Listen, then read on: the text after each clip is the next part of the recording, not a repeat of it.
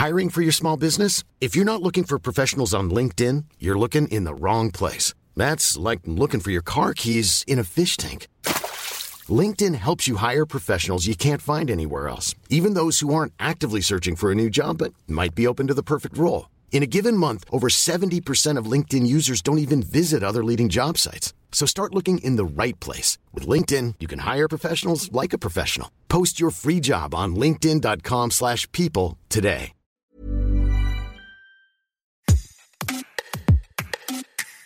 Le jour où Flora Nicole a été victime d'un viol, en septembre 2005, elle a anesthésié la douleur à coups de médicaments, de somnifères.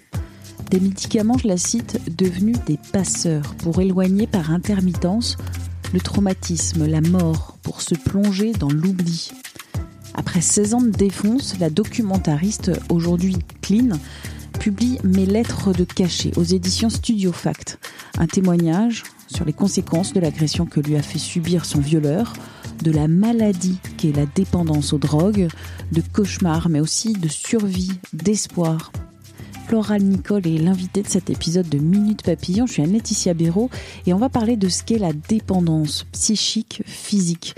Flora Nicole, bonjour. Comment vous avez commencé à prendre beaucoup, trop de médicaments? Dès que je suis rentrée chez moi, après l'agression, je suis allée euh, porter plainte.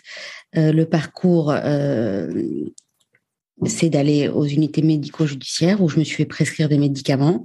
J'avais tout de suite en tête d'anesthésier, d'essayer d'oublier. Essayer, je dis bien, parce que même en consommant des poignées de somnifères, on n'arrive pas à oublier, parce que même quand on dort, on fait des cauchemars qui nous ramènent directement au viol, qui me ramenaient moi directement au viol. La dépendance vient tout de suite forte à ces, à ces médicaments.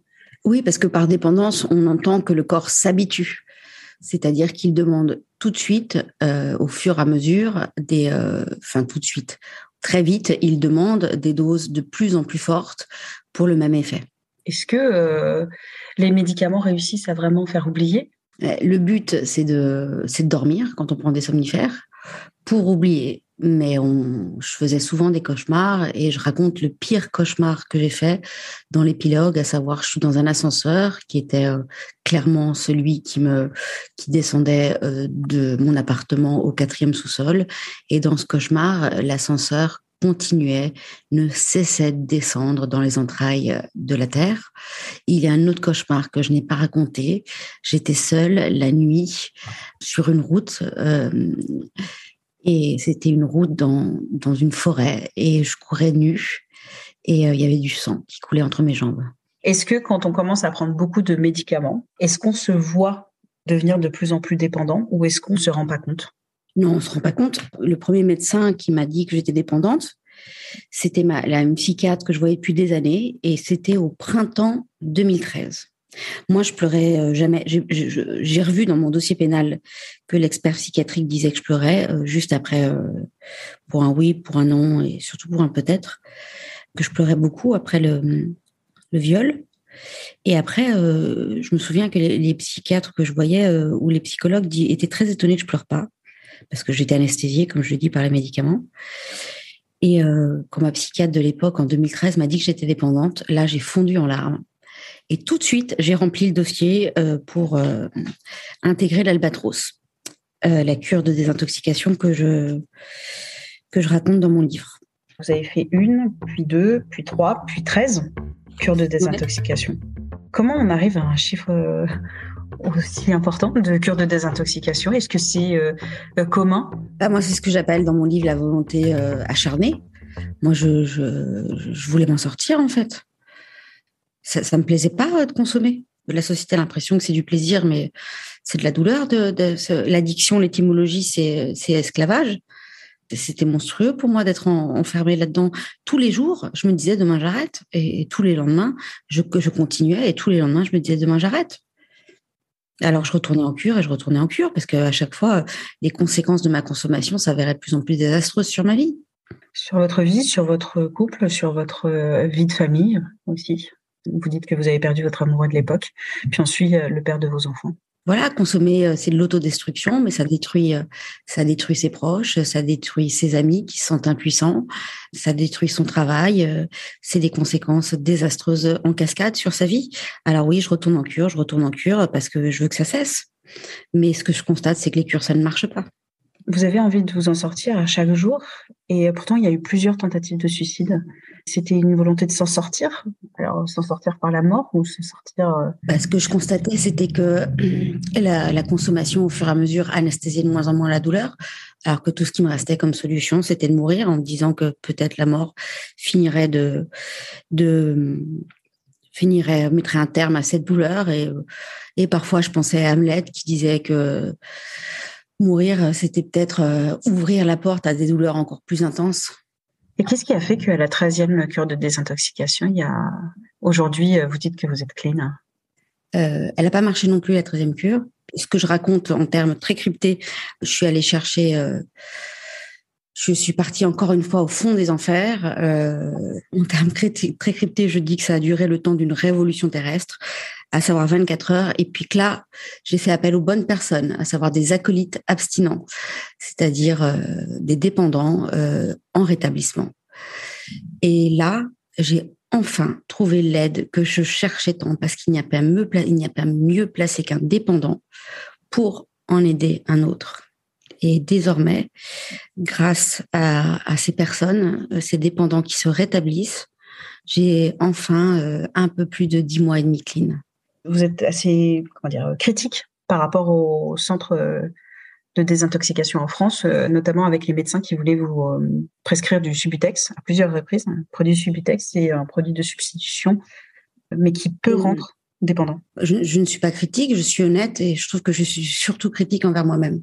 J'ai ressenti à la lecture de votre ouvrage que vous disiez que les toxicomanes sont considérés comme responsables de leur maladie alors qu'ils sont malades. Oui, on n'est pas responsable de notre maladie. En revanche, on est responsable de notre rétablissement. Par exemple, les rechutes, euh, c'est notre responsabilité. Personne euh, ne nous force à prendre de la drogue une fois qu'on est en rétablissement, une fois qu'on a trouvé la voie du rétablissement. Si on rechute, si moi je rechute, c'est juste ma responsabilité. Et aujourd'hui, alors, où en êtes-vous? Aujourd'hui, je vais mieux que jamais. Je ne consomme aucun produit modifiant le comportement, mais je veille chaque jour à rester clean euh, en mettant en œuvre euh, tous les outils euh, destinés à rester clean et à me rétablir, à savoir des groupes de parole, être en lien avec des dépendants rétablissement à travers un système d'entraide. Je fais plusieurs thérapies, une, thérapie EMDR, une thérapie qu'on appelle centrée sur la personne, et je consulte assez régulièrement un, un psychiatre euh, addictologue.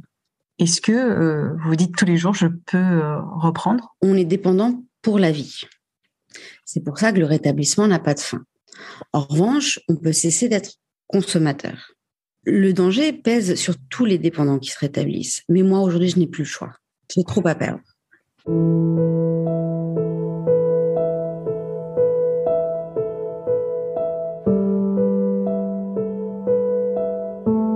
Vous en parlez de l'écriture comme euh, thérapie. Comment euh, l'écriture vous a aidé et vous aide aujourd'hui à aller mieux? Il y a trois ou quatre points sur lesquels euh, l'écriture est devenue une véritable thérapie. Déjà dans le livre, j'ai écrit une phrase que j'ai relue et qui m'a frappée. C'est que j'écris à propos de mon violeur. Avant de m'enlever les vêtements, il m'enlève la parole. Et c'est pas quand il me met la main sur les voies respiratoires, euh, la bouche et le nez. C'est quand je lui dis j'ai de l'argent, euh, je peux vous en donner. À ce moment-là, il me répond pas. Et c'est là que j'écris avant de m'enlever les mes vêtements, il m'enlève la parole c'est quand il me répond pas. Il y a eu des événements cette dernière année où des personnes qui devaient veiller sur moi m'ont entendu et m'ont pas répondu sur des choses très graves. C'est ce que j'appelle le viol de la parole. Ça m'a mis terriblement en difficulté. Euh, voilà une des raisons pour lesquelles écrire est devenu incroyablement thérapeutique pour moi. Ensuite, une très bonne amie m'a dit qu'après le viol, on ne comprenait rien à ce que je disais. Une de mes citations préférées a été écrite par Albert Camus. Elle dit ceci, que mal nommer les choses, c'est ajouter au malheur du monde. Pour moi, bien les nommer est ajouter au minimum à mon bonheur. D'ailleurs, mes deux filles la connaissent par cœur. Je leur dis souvent, les filles, mal nommer les choses, elles me disent en, deux concerts, euh, elles la terminent. Et ensuite, j'ai découvert, euh, grâce à ces groupes de parole euh, que j'ai fréquentés pendant, pendant huit mois presque au quotidien, que la parole est la voie de la guérison, à, fortiori l'écriture aussi. Pour revenir sur ce que j'ai nommé le, viol de la parole, la veille de, de, la parution de mon livre, il y a eu un, un article du Parisien et depuis un appel à l'aide que j'avais formulé à des personnes qui étaient censées prendre soin de moi et qui ne m'ont pas répondu. Quand je me brossais les dents, j'avais terriblement envie de vomir. Le jour de la parution de l'article du Parisien, j'ai commencé à me brosser les dents et j'ai constaté que j'avais plus du tout envie de vomir. J'en ai pleuré de bonheur. C'est une lumière, euh, une lumière et un changement. Euh, le changement est possible c'est un vrai acte de rétablissement et c'est super que vous mettiez le mot lumière parce que j'ai écrit dans mon épilogue que les dernières années de, ma consommation étaient un tunnel sans lumière, mais vraiment sans lumière. Je vous dis, euh, euh, je lutte tous les jours parce que le traumatisme est toujours là. Euh, je ris, je pleure, j'écris, je lutte. De mémoire, c'est ça. J'aime. L'amour sauve? Ah oui, mais c'est quelque chose qui n'existe jamais dans des dans des textes officiels parce que l'amour peut tuer si si on s'y méprend. Mais aujourd'hui, oui, l'amour me sauve. Il ne faut jamais perdre espoir, ne jamais laisser les autres vous juger et toujours savoir s'écouter. Merci d'avoir écouté cet épisode de Minute Papillon, un podcast d'Anne-Laetitia Béraud pour 20 minutes. S'il vous a plu, n'hésitez pas à le partager sur les réseaux sociaux, à en parler autour de vous, à vous abonner, à l'évaluer ou à mettre un petit commentaire sur votre plateforme ou appli d'écoute préférée. À très vite et d'ici là, bonne écoute des podcasts de 20 minutes comme Zone Mixte.